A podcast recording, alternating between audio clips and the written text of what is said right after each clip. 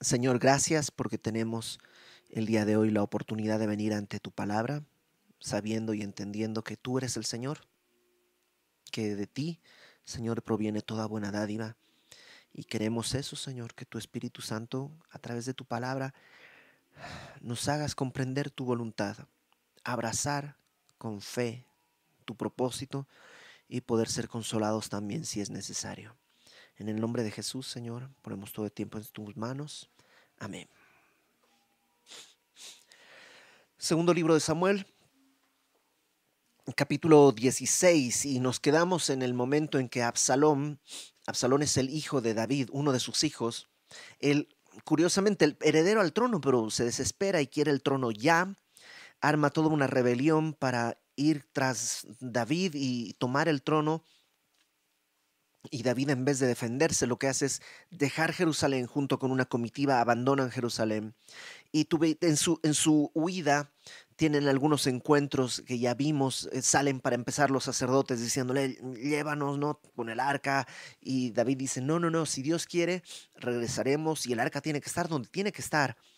Em, también vimos a Simei, que sale insultando a David y David recibe todo esto, esa humillación, la recibe diciendo, pues si el Señor le dijo que maldijera, ¿qué puedo hacer yo? Y ahí nos quedamos en el versículo 14, nos toca el capítulo, versículo 15 de 2 Samuel 16. David ha abandonado Jerusalén. Absalón está por entrar a Jerusalén y Em, dice versículo 15, Absalón y toda la gente suya, los hombres de Israel, entraron en Jerusalén y con él Aitofel. Si tú recuerdas, Aitofel era un consejero de David, un hombre de confianza de David, pero que se ha volteado, se ha volcado a apoyar la rebelión de Absalón y lo más probable, la Biblia nunca lo declara así expresamente, pero es lógico que lo que pasa es que Aitofel es el abuelo de Betsabé. Betsabé es la mujer que David toma ilegítimamente e ilegalmente porque ella estaba casada y luego manda matar al marido de Betsabé y seguramente esto se conoció y Aitofel pues tiene en su corazón amargura, esta amargura que lo lleva a a traicionar a, David. Eh, versículo 16. Entonces llega Absalom con Aitofel a Jerusalén y dice, verso 16, aconteció luego que cuando Usai, Arquita, amigo de David, vino al encuentro de Absalom, dijo Usai, viva el rey, viva el rey. ¿Quién es este Usai? Bueno, lo vimos hace dos semanas. Em, Usai es un amigo de David en el versículo capítulo 15, versículo 32, es donde lo encontramos, 15, 32. Cuando David llegó a la cumbre del monte para adorar, está huyendo de Jerusalén, llega al monte de los olivos, dice, he aquí Usai Arquita que le salió al encuentro, rasgado sus vestidos como de luto, ¿no?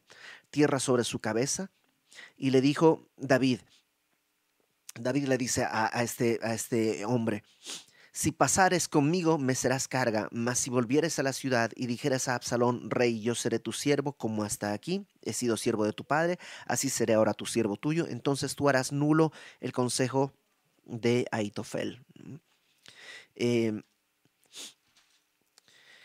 em, este, este Usai, que en realidad es una especie de espía de David ahora en medio de la corte de Absalón, es el que viene y dice en el versículo 16 donde estamos, ¿no? Dijo Usai Arquita, amigo de David, eh, diciendo, viva el rey, viva el rey. Ahora, realmente él no está diciendo viva Absalón. Aunque Absalón piensa que él es el rey, probablemente Usai lo que está diciendo es viva el rey David, ¿no? Viva el rey, viva el rey. Y Absalón dijo a Usai, ¿es este tu agradecimiento para con tu amigo? ¿Por qué no te fuiste con, por qué no fuiste con tu amigo? Mm, Absalón queda sorprendido. ¿Por qué, no, ¿Por qué estás acá? ¿Por qué no te fuiste? Y Usai respondió a Absalón, no, sino que de aquel que eligiere Jehová y este pueblo y todos los varones de Israel, de aquel seré, seré yo y con él me quedaré. Y una vez más, probablemente sigue pensando en David, aquel que Dios eligió, que el pueblo reconoció, que los ancianos eligieron, con él me quedaré. Y verso 19, ¿a quién había yo de servir? No es a su hijo, como he servido delante de tu padre, así seré delante de ti. Y al final lo que le dice es, así como he servido con David a Dios, así serviré a Dios delante de ti. En ningún momento le dice, voy a ser, ser tu siervo o yo estoy de tu lado o, algo así. Verso 20. Entonces dijo Absalón a Aitofel, dad vuestro consejo. Aitofel es este, este hombre eh, que era consejero de David, eh, suegro, eh, abuelo de Betsabé, ¿no? Él le dice a Absalón a Aitofel, dad vuestro consejo sobre lo que debemos hacer. Y Aitofel dijo a Absalón, llégate a las concubinas de tu padre, que él dejó para guardar la casa, y todo el pueblo de Israel oirá que te has hecho aborrecible a tu padre, y así se fortalecerán las manos de todos los que están contigo. Entonces pusieron para Absalón una tienda sobre el terrado, y se llegó Absalón a las concubinas de su padre ante los ojos de todo Israel. Y el consejo que daba a Aitofel en aquellos días era como si se consultase la palabra de Dios. Así era todo el consejo de Aitofel, tanto con David como con Absalón. ¿Qué está pasando? Bueno, Aitofel lo que le dice, lo que tienes que hacer es agarra las concubinas. Si tú recuerdas cuando David sale, me parece que son 10 las concubinas que deja ahí en Jerusalén. Y Aitofel le dice, bueno, toma esas concubinas, ve a la terraza, al, al terrado, a la terraza de la casa del palacio y, y ten relaciones con ellas. ¿Por qué? Bueno, hay una razón política y es que suena feo lo que voy a decir, pero en aquella época las mujeres eran propiedad de un varón. Y las concubinas no eran esposas, pero era una, una especie de amante, pero no escondido, sino, o sea, el, el, el hombre tenía su concubina y era, tenía una responsabilidad económica con ella, y tenía, pues, pero además era público, era aceptado públicamente. Entonces, eh, lo que le está diciendo es, toma lo que era de David. ¿no? Un poco, si tú recuerdas, cuando en el capítulo 3, me parece, a ver, vamos a ver, creo que es en el capítulo 3 del segundo libro de Samuel, versículo 3. Eh, no, no es ahí. Em, en, el capítulo 3, pero es en el versículo 7. 3.7 dice, había tenido Saúl una concubina, el rey anterior tenía también su concubina, que se llamaba Rispa, hija de Aja, y dijo Isboset a Abner, Abner es el general del ejército, Isboset es el rey, el rey títere que Abner puso, para hijo de, de Saúl, y este Isboset le reclama a Abner, ¿por qué te has llegado a la concubina de mi padre? Abner también estaba haciendo esto, estaba buscando proclamarse rey, tomando la concubina que era del rey en ese momento. Entonces el consejo tiene un tinte político. ¿Sabes qué? Ten relaciones con las concubinas porque entonces tú proclamarás que tú eres el rey ahora. En segundo lugar, tiene un, un tema de, de, venganza personal, ¿no? Eh, al final de cuentas, David deshonró a, a, su nieta, a la nieta de Aitofel.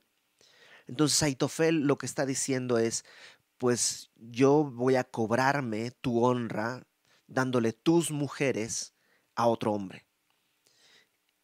En tercer lugar, también es una estrategia porque al hacer eso, fíjate en el versículo 21 le dice, Llégate a las concubinas de tu padre que él dejó para guardar la casa, y todo el pueblo de Israel oirá que te has hecho aborrecible a tu padre, y se fortalecerán las manos de todos los que están contigo. Lo que está diciéndole es, haciendo esto, vas a marcar una línea. O sea, ya no hay posibilidad de reconciliación. Aquellos que están contigo a lo mejor pueden tener temor de que tal que, pues yo estoy con el que se revela, pero al final el que se revela es hijo del rey. ¿Qué tal que el hijo del rey sea buena con su padre y ya quedan bien? Y yo que me rebelé contra el rey voy a quedar pues completamente puesto como traidor, me pueden hasta ejecutar. Pero si tú haces esto, Absalón, vas a, es como, como que vas a quemar tus naves, ¿no? Nadie va a pensar que hay marcha atrás, ya no hay posibilidad de reconciliación y por tanto los que están contigo van a estar fortalecidos.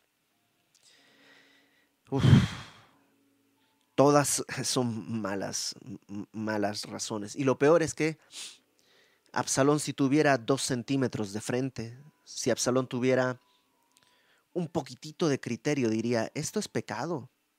Esto no, o sea, si voy a afirmar mi reino, no lo puedo hacer a través de un acto inmoral. Si yo quiero afirmar mi lugar donde Dios creo que me está poniendo, no lo puedo hacer de una manera en la que estoy deshonrando a Dios. Entonces todos aquí están verdaderamente mal, ¿no? Me llaman la atención algunas cosas. Uno, que Aitofel dice que era un hombre sabio, que se lo consultaba y era como consultar a Dios, tenía no solo conocimiento, tenía sabiduría. Y cómo un hombre tan sabio e inteligente puede dar un consejo tan terrible? La amargura. La amargura en el corazón puede producir frutos terriblemente amargos. La amargura no solo produce frutos en mi propio corazón. Dice Hebreos 12 que la amargura, eh, cuando echa raíz, contamina a todos. No dejes que haya amargura en tu corazón. Si tienes que perdonar, perdona. Si tienes que olvidar, olvida. Si tienes que dejar, deja. No permitas que la amargura. Pero es que lo que me hicieron, no sabes lo que me hicieron. Probablemente no, no lo sé. Pero Dios tiene consuelo y gracia. En vez de aferrarte a la amargura, busca aferrarte a la gracia y al consuelo de Dios. Y Dios va a traer juicio y va a traer como responsables a quien Dios llame como responsables. Tenemos un juez que no se puede corromper, que no se lo puede sobornar, que no se olvida. Podemos confiar en el tiempo y en la justicia de Dios. No dejes que haya amargura en tu corazón. Si hay amargura, aunque lo que te hubieran hecho fuese digno de juicio, tú vas a estar pecando y tú vas a llevar juicio también.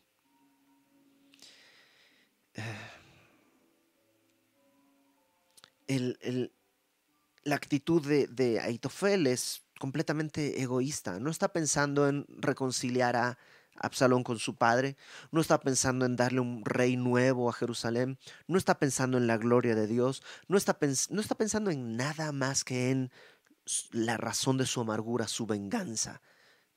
Y a lo mejor está incluso pensando, desde este terrado David vio a mi nieta, pues aquí vamos a deshonrar a, a, David. Entonces podríamos decir que todo esto que está pasando es, número uno, por causa del pecado de David. Porque David hizo eso y decimos, pues sí, es cierto, es por culpa de David. Dos, podemos decir que es la torpeza y el corazón impío de Absalón. Si Absalón tuviera un gramo de piedad, diría, no lo hago. ¿Por qué está pasando esto? Porque Absalón es un impío, no solo rebelándose contra Dios, contra su padre, sino ahora en, inmoralidad, pecando contra estas mujeres, contra Dios, contra, contra todo. Entonces sí, es, es, por, es por, por, por, Absalón, es por la amargura de Aitofel, es por el, el pecado de David. Sí, todo esto es cierto, pero también, si tú recuerdas, esto sucede porque en el segundo, en, capítulo 12, capítulo 12, versículo 11. Uy, perdón, capítulo 12, 11. Cuando Natán el profeta va con David a, exhortarle por el pecado que cometió, le dice en el versículo 11, así ha dicho Jehová, He aquí yo haré levantar el mal sobre ti de tu misma casa. Ahí está Absalón. Y tomaré tus mujeres delante de tus ojos y las daré a tu prójimo, el cual yacerá con tus mujeres a la vista del sol, porque tú lo hiciste en secreto, mas yo haré esto delante de todo Israel y a pleno sol. Entonces, ¿Por qué está pasando esto? porque David pecó, porque Absalón es un impío, porque Aitofel está lleno de amargura, porque mm, eh, Dios lo dijo, ¿cuál es la razón? Y la verdad es que todas son ciertas. Y Dios teje con varios colores al mismo tiempo y a lo, a lo mejor tú y yo decimos, pero ¿cuál es el color que está tejiendo Dios? ¿De qué, ¿Por qué está pasando? Y hay muchas razones. Muchas de ellas son incomprensibles para nosotros. Pero David no puede decirle a Absalón, es tu culpa, porque Dios le dijo que esto era por el pecado que él había cometido. Y Absalón no puede decir, pues no sé, Dios dijo que pasaría, yo solo estoy cumpliendo lo que Dios pidió. No, porque, porque Absalón podría haber tomado una nueva actitud. O sea, como, como, como le quieras ver, siempre cada quien es responsable de lo que cada quien está viviendo y haciendo. Y Dios pudo haber extendido, Dios pudo haber consolado a Aitofel. Pudo haberle, si Aitofel le hubiera buscado, siendo sabio como es, Dios hubiera llevado consuelo. Dios podría haber consolado a Absalón. Capítulo 17. Entonces, ¿qué pasa? Aitofel, Aitofel, este mismo consejero, le dijo a Absalón, yo escogeré ahora doce mil hombres y me levantaré y seguiré a David esta noche y caeré sobre él mientras está cansado y débil de manos. Lo atemorizaré y todo el pueblo que está con él huirá y mataré al rey solo. Así haré volver a ti todo el pueblo, pues tú buscas solamente la vida de un hombre. Y cuando ellos hayan vuelto, todo el pueblo estará en paz. Este consejo pareció bien a Absalón y a todos los ancianos de Israel. Aitofel lo que le dice es, mira, este es el momento, no, no, no caigamos en otro tipo de, estrategias. Ahorita yo con 12 mil hombres que podemos conseguir de aquí nomás, de, de, nuestro propio ejército, yo voy, persigo a, al rey David, lo tomo eh, y, y es más, apenas caiga, están todos tan cansados que van a huir entonces solo voy a matar al rey, no voy a hacer una matanza. Y cuando mate al rey, todo el pueblo va a estar en paz. No, no habrá una guerra civil, está muerto el rey, tú serás confirmado, entonces todo va a estar bien. ¿Sabes qué? Ese es un buen consejo. Un mal consejo para David, pero es una muy buena estrategia. Se nota que era un hombre sabio, este Aitofel. Y em, verso 4. Le, pareció este consejo bien a Absalom y a todos los ancianos de Israel, pero fíjate el verso 5. Dijo Absalom, llamad también ahora a Usai, Arquita, ¿te acuerdas? El, que, el, el espía de David, aquel que le dijo voy contigo y David le dijo no, quédate. Bueno, lo llaman a Usai, Arquita, para que asimismo oigamos lo que él dirá. Cuando Usai vino a Absalom, para empezar, bueno, bueno, sigamos. Cuando Usai vino a Absalón, le habló a Absalón diciendo, así ha dicho a Aitofel. Le, cuenta el, el, consejo que da Aitofel. ¿Seguiremos su consejo o no? Di tú. Entonces Husai dijo a Absalón, el consejo que ha dado esta vez a Aitofel no es bueno. Yo creo que esta era la primera vez que pasaba esto que por primera vez alguien decía, el consejo de Aitofel no es bueno. ¿Qué está sucediendo? Bueno, para empezar, ¿por qué Absalón está pidiendo una segunda opinión? Cuando le dijo a Aitofel, toma las concubinas de tu padre y ten relaciones con ellas, no, no, no, no, no buscó una segunda opinión. ¿Por qué ahora está buscando una segunda opinión? Bueno, porque te acuerdas nuevamente en el momento en el que Aitofel aparece, perdón, en el momento en el que em, Usai aparece en el capítulo 15, dice en el versículo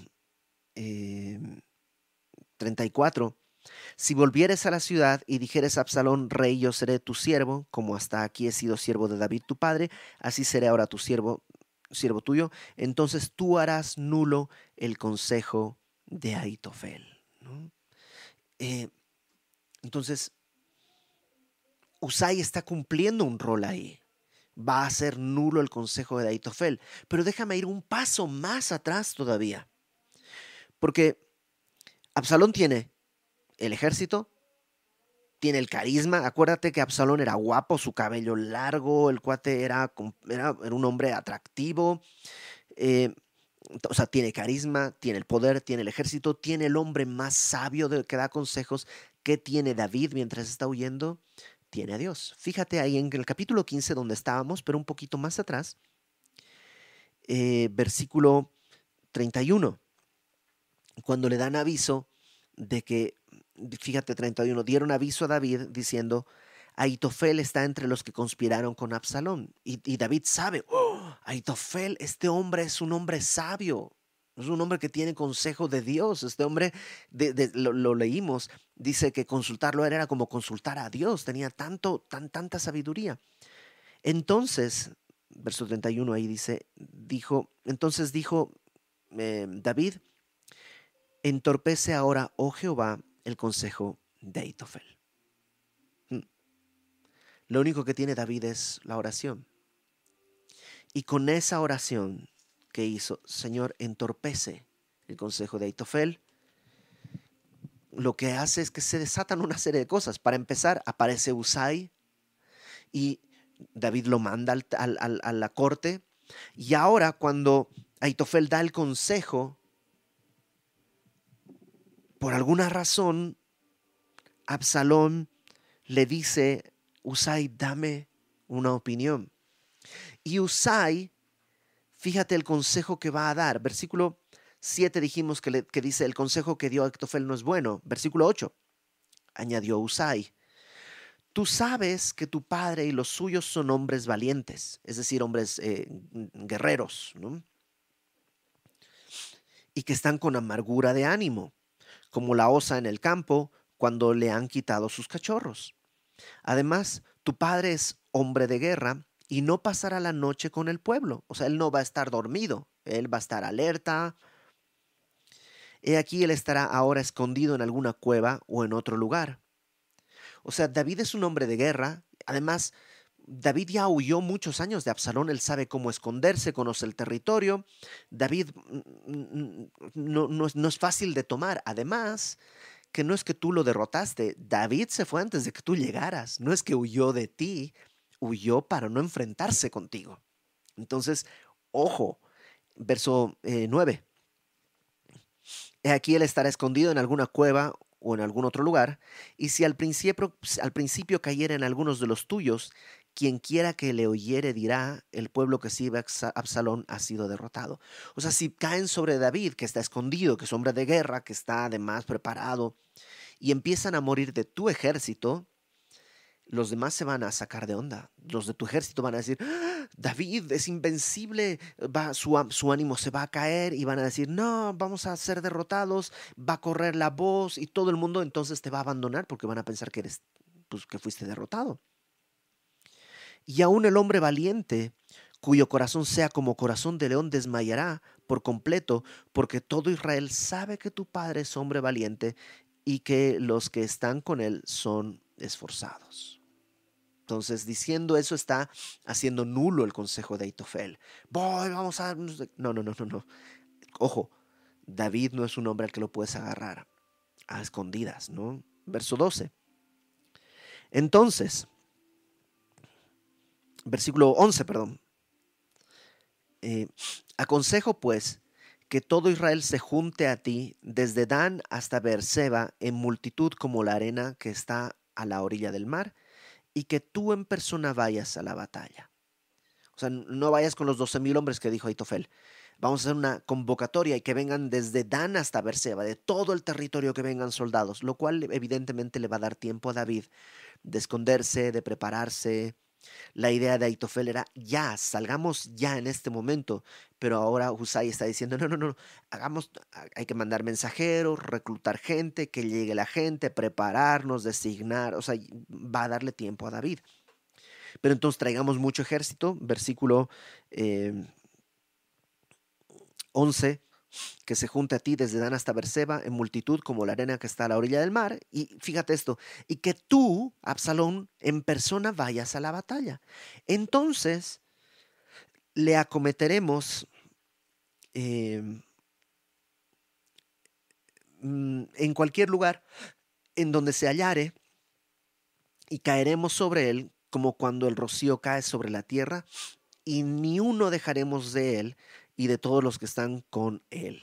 O sea, con, con mi estrategia, no solo lo vamos a agarrar a él, sino a todo su ejército, toda su gente, los valientes, los vamos a, a, matar a todos. Y si se refugiare, verso 13, en alguna ciudad, todos los de Israel llevarán sogas a aquella ciudad y la arrastraremos hasta el arroyo hasta que no se encuentre allí ni una piedra. Y si se escapa a una ciudad, pues destrozamos la ciudad donde le den. Entonces, verso 14, Absalón y todos los de Israel dijeron, el consejo de Usay Arquita es mejor que el consejo de Aitofel. ¿Por qué? Porque si tú recuerdas el consejo de Aitofel, comenzó diciendo en el versículo 1, yo escogeré doce mil hombres, me levantaré, seguiré a David esta noche, caeré sobre él mientras esté débil de manos, lo atemorizaré. Por supuesto, Aitofel está buscando su venganza personal. Yo voy a ir, yo voy a hacer, yo voy a llegar. En cambio, con el consejo de Usai, Usai lo que le dice es, Absalón, tú, ponte delante. Tú, comanda. Y entonces Absalón a lo mejor piensa, oh, sí, ya veo las fotos, el comandante Absalón. Ahora, Absalón no es un hombre de guerra. Es un hombre, pues, vanidoso, es un hombre mm, caprichoso, pero no es un hombre de guerra. Evidentemente el consejo de Usai era bueno para David, no para Absalón. Ahora, fíjate en el versículo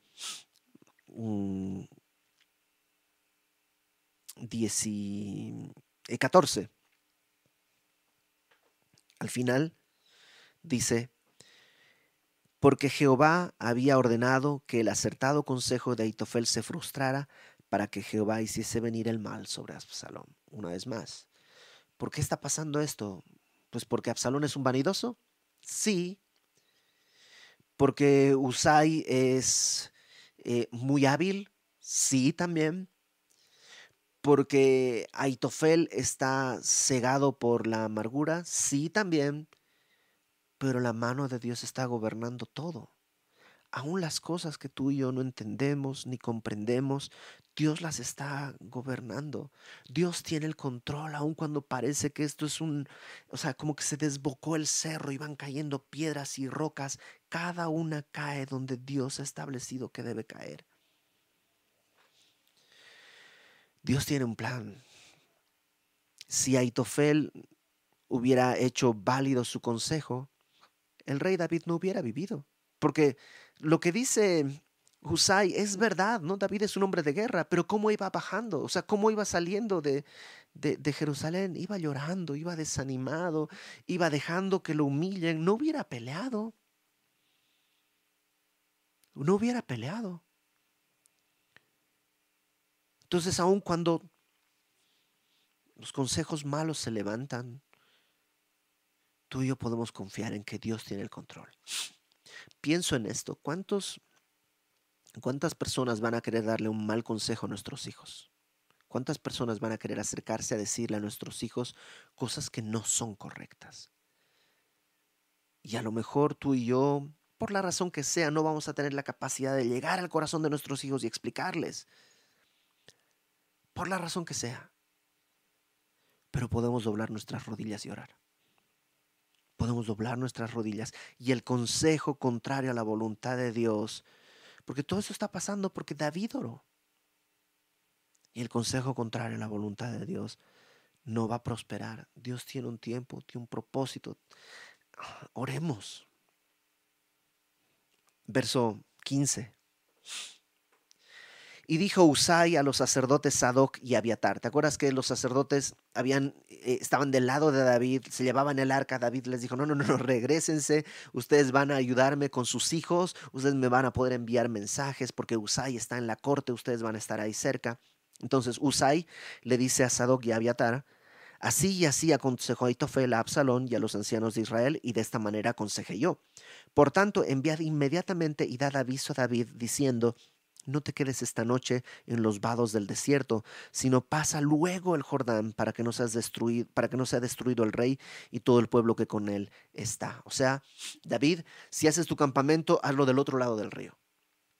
El río sirve como una frontera natural, como una defensa natural. No hagas tu campamento de este lado, cruza al otro lado, porque yo aconsejé esto, pero quién sabe si en el, se le bota la canica y dice, ah, de todos modos voy a reunir mi ejército y voy cruza el río para que tengas esa oportunidad de defensa. Verso 17. Eh, y Jonatán y más hijos de Sadoc y Abiatar, los hijos de los sacerdotes, estaban junto a la fuente de Rogel, y fue una criada y les avisó, porque ellos no podían mostrarse viniendo a la ciudad, y ellos fueron y se lo hicieron saber al rey David. O sea, Jonatán y Aimás van corriendo y, y, de pronto son vistos por alguien y una criada les dice, oye, los vieron y ellos siguen, pues le hacen saber al rey David. Verso 18, pero fueron vistos por un joven, el cual lo hizo saber a Absalón. Sin embargo, los dos se dieron prisa a caminar y llegaron a la casa de un hombre en Bahurim, que tenía en su patio un pozo dentro del cual se metieron. Evidentemente el pozo estaba o vacío o semilleno nada más. Y tomando eh, la mujer de la casa una manta, la extendió sobre la boca del pozo y tendió sobre ella el grano trillado.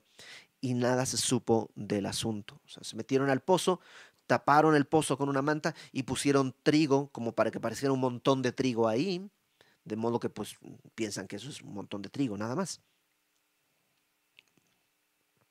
Llegando luego los criados de Absalón a la casa de la mujer, le dijeron, ¿Dónde están Ahimaas y Jonatán? La mujer le respondió, Ya han pasado el vado de las aguas, y como ellos los buscaron y no los hallaron, volvieron a Jerusalén. Esto nos muestra un par de cosas. La primera es que no todos en el pueblo estaban a favor de Absalón. Sí había gente que estaba a favor de Absalón, pero no todos. Había gente que era fiel. Y qué curiosidad que justo donde era gente fiel llegaron estos dos muchachos. Dios sigue teniendo el control. El pastor David Gusick dice que probablemente la gente estaba a favor de Absalón hasta que cometió lo de las concubinas, que eso fue una deshonra absoluta que puso al pueblo en su contra. La Biblia no dice nada al respecto, pero podría ser podría ser que haya gente que se dé cuenta que no, pues si este hombre vive así, seguramente no puede ser dirigido por Dios. Versículo 21. Después que se hubieran ido, aquellos salieron del pozo y se fueron y dieron aviso al rey David, diciéndole, levantaos y daos prisa a pasar las aguas, porque Aitofel ha dado tal consejo contra vosotros. Entonces David se levantó estaban descansando, ¿te acuerdas? Estaban descansando junto al río Jordán, habíamos dicho, pero se levantaron. Eh, y todo el pueblo que con él estaba, y pasaron el Jordán antes que amaneciese.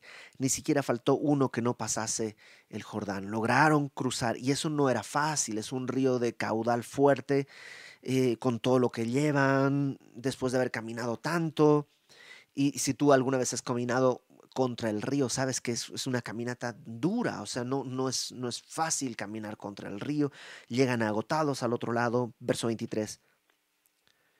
Pero Aitofel, viendo que no se había seguido su consejo, enalbardó su asno y se levantó y se fue a su casa, a su ciudad, y después de poner en orden su casa en orden, se ahorcó y así murió y fue sepultado en el sepulcro de su padre.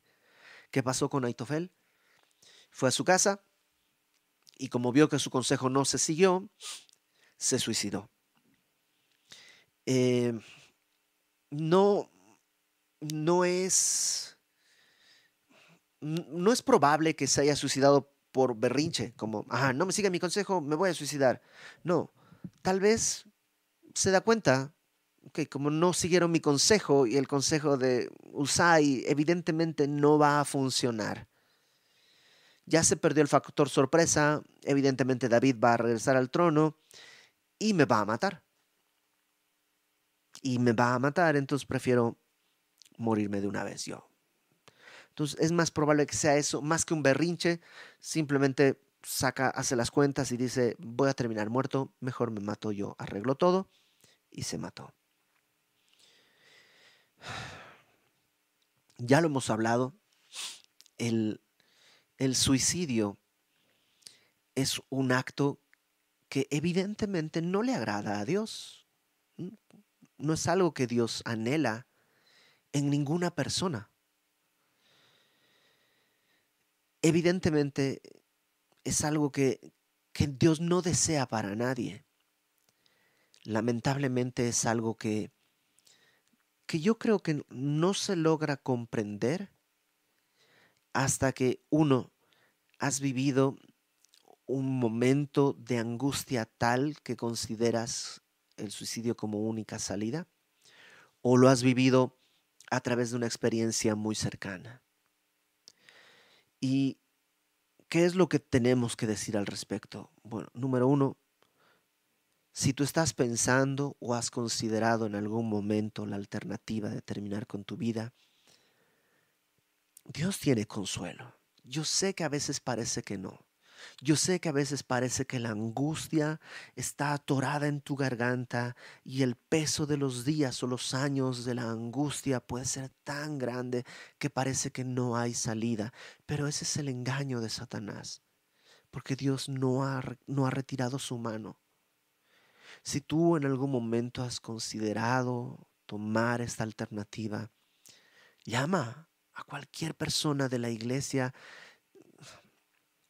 hay esperanza, hay consuelo que Dios quiere traerte. Hay consuelo que Dios quiere traerte. Ahora, si tú has vivido esta experiencia de manera cercana, alguien de tu familia, alguien, una persona cercana, ha tomado esta decisión, ¿qué pensar al respecto? Pensamos que Dios tiene el control y Dios tiene gracia suficiente para todos. ¿Es acaso el suicidio un pecado imperdonable? La Biblia habla de un solo pecado imperdonable, y es el pecado de la incredulidad, no creer que Jesucristo es el Señor. Entonces, eh, Dios tiene consuelo también para ti. Dios quiere traerte consuelo. Podemos confiar en que Dios tiene un propósito y un plan. Y aún cuando un amigo, un familiar ha tomado una decisión tan radical y tan dolorosa, Dios tiene un plan. Y Dios, puedes tratar de sacarle la vuelta, pero nadie puede huir. Lo estamos viendo acá.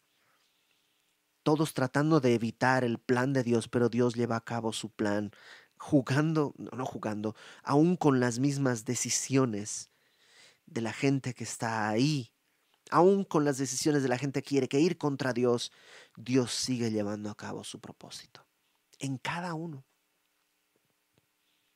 Así que, nuevamente, si es tu, si has considerado la alternativa de quitarte la vida, no es una alternativa a la que Dios te está conduciendo. Dios quiere traer esperanza y consuelo. Dios puede traer esperanza y consuelo. No condena, sino consuelo. Dios quiere traer paz a ese corazón. Dios no mira de lejos al abatido, al afligido. Dios no mira de lejos. Dios se acerca y tiene misericordia. Y sus misericordias son nuevas cada mañana. Y aun cuando tú dices, yo ya estoy cansado de mí, Dios nunca se cansa de ti. Su amor no está en juego, su amor no tiene fecha de caducidad, su amor persevera. Ok, sigamos. Dice verso 24. Y David llegó a Mahanaim y Absalón pasó el Jordán con toda la gente de Israel. ¿no? Reunieron rápidamente eh, el ejército rápidamente, no esa misma noche, sino lo más rápido que se pudo, y echaron a andar el ejército, y ahí va Absalón como general, pero eso le da tiempo a David a llegar hasta Mahanaim. Y Absalón nombró a Amasa jefe del ejército en lugar de Joab. Amasa era un hijo de un varón de Israel llamado Itra, el cual se había llegado a Abigail, hija de Nahas, hermana de Sarbia, madre de Joab. O sea, era de alguna manera emparentado, pero, pero por otro lado. Joab era el general de David, ahora es Amasa el general de Absalón, y acampó Israel con Absalón en tierra de Galaad. Luego que David llegó a Mahanaim, Sobi, hijo de Nahas, de Rabá, de los hijos de Amón, Maquir, hijo de Amiel, de Lodebar, y Barzilai, Galaadita, de Rogelim, trajeron a David y al pueblo que, con él, que estaba con él, camas, tazas, vasijas de barro, trigo, cebada, harina, grano tostado, habas, lentejas, garbanzo, tostados, miel, manteca, ovejas y quesos de vaca, para que comiesen, porque decían el pueblo está hambriento y cansado y sediento en el desierto. Dos cosas. Uno, ¿te fijaste quiénes son estos? Sobi, hijo de Nahas, de Rabá, de los hijos de Amón. O sea, ¿te acuerdas cuando David quiso hacer misericordia con un amonita? Y bueno, se armó todo un relajo, ya lo vimos eso, pero de alguna manera eso echó raíz y ahora que David está en un momento difícil, desde ahí, o sea, no, viene de tierra de, de Judá, esto es de los amonitas que viene parte de esta ofrenda. Maquir, hijo de miel de Lodebar, y Barzilai Galaadita de Rogelim. O sea, son personas ajenas a su reino que están trayendo todo esto. Y si te fijaste, es, es muchísimo. O sea, camas, tazas, vasijas de barro. Por supuesto, ¿dónde van a comer? No, van a, no, salieron con, con su vajilla. Y ahora tienen todo para cocinar, para comer, quesos, ovejas, manteca. No solo para comer, sino para comer rico y comer bien y dice que la razón por la que hicieron es el pueblo está enfermo, está, perdón, hambriento, cansado y sediento. Una vez más, ¿estos hombres lo están haciendo? Sí. Tal vez porque David tuvo misericordia antes, sí. Tal vez porque pensaron, Absalón es un rey que no vale la pena, mejor porque es un rey torpe, tonto, mejor apoyemos a David porque con David por lo menos mantenemos un trato a cierta altura. Puede ser que sea muchas, muchas opciones, pero ¿quién está trayendo en realidad esto? Dios. O sea, déjame recapitular un poco. ¿Cómo llegó David a este punto? A través de un pecado obstinado que no fue solo la lujuria, el deseo de otra mujer, sino el buscarla, el conseguirla, el tomarla y luego el deshacerse de su marido de maneras, eh, primero tratando de esconder el pecado, luego mandándolo a matar. O sea, David llegó hasta aquí, digamos, construyendo su propio camino. Pero Dios no lo abandona una vez David traído al arrepentimiento, vienen consecuencias, claro que sí. Pero Dios no lo abandona. Dios pudo haber dicho, ándele, para que aprenda, para que veas lo que es meterte conmigo, no escucharme. A ver qué vas a comer. Dios pudo haber traído un juicio así, pero Dios extiende gracia sobre gracia y misericordia día tras día y a David y al pueblo, que están evidentemente angustiados, cansados y hambrientos, Dios se extiende, los recoge y les provee. Ese es nuestro Dios. Ese es nuestro Señor. Yo no sé si has llegado donde estás a raíz de tu pecado. Arrepiéntete y recibe la gracia. Dios no te va a abandonar. Arrepiéntete de corazón como lo hizo David. Pequé contra Jehová. A lo mejor no es tu pecado, es el pecado de otros y eres a lo mejor una de las esposas de David que ahí están corriendo con sus hijos, cruzando el río, huyendo, pensando nos van a matar, Absalón es capaz de destruirnos a todos. Y llega toda esta carga de gracia y misericordia. No importa la razón que sea. No importa cómo llegaste donde estás. Dios tiene misericordia y consuelo. Y aun cuando Dios quiere disciplinar a David, no lo hace con odio, con rencor, sino abrazándolo con misericordia.